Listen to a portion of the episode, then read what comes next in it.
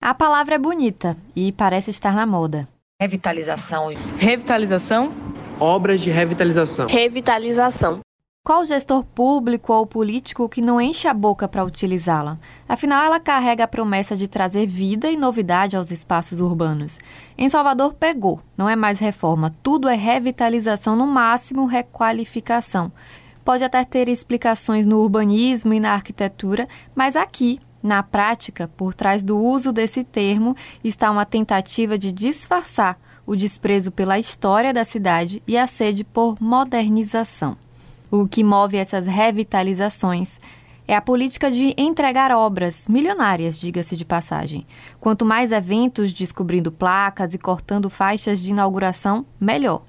Não entenda mal, ouvinte, não é que reforma seja ruim, mas quando ela é feita a toque de caixa, comandada por gestores que pouco conhecem ou respeitam a história e dinâmica da cidade, o resultado é apenas um prejuízo à identidade soteropolitana. Se você já conhece os espaços turísticos e a história de Salvador, desta vez você vai se surpreender. O nosso roteiro vai passar agora por espaços que perderam o que tinha de mais valioso ao caírem nas mãos desse tipo de projeto.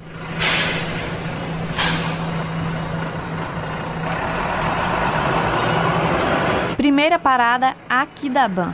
O local já foi mais movimentado, é verdade. Seu terminal de ônibus chegou a receber 10 mil passageiros por dia e tinha uma estrutura arquitetônica arrojada. A realidade agora é outra faz tempo. Mais recentemente, um desses projetos que prometeram revitalizar entregou tudo, menos vida. Os quiosques escuros em um formato de caixote sem nenhum comprometimento estético já eram os primeiros sinais desde a entrega em 2022. Agora, a fuga dos comerciantes já confirma o equívoco deste projeto. Do Aquidaban, seguimos direto para um palacete, o Palacete das Artes, que precisou mudar de nome, mas precisou, segundo o entendimento de um projeto, desta vez de requalificação, da Secretaria de Cultura da Bahia.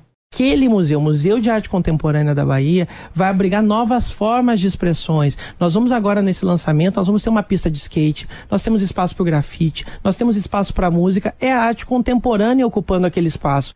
Esse é o secretário de Cultura Bruno Monteiro, explicando o motivo do projeto que pegou a todos de surpresa. Afinal, o Palacete era um dos museus mais frequentados e queridos da cidade. A inauguração teve um evento pomposo com 60 horas de atividades, mas parou por aí. E nós seguiremos. Seguiremos agora para o próximo destino. Parada tripla: Mercado do Peixe, Mercado de Cajazeiras e Mercado de Itapuã. Todos eles tiveram a mesma infelicidade de passar por projetos de requalificação com o mesmo enredo final. O espaço do Rio Vermelho também mudou de nome, afinal o projeto era uma espécie de gourmetização, virou uma mini praça de alimentação.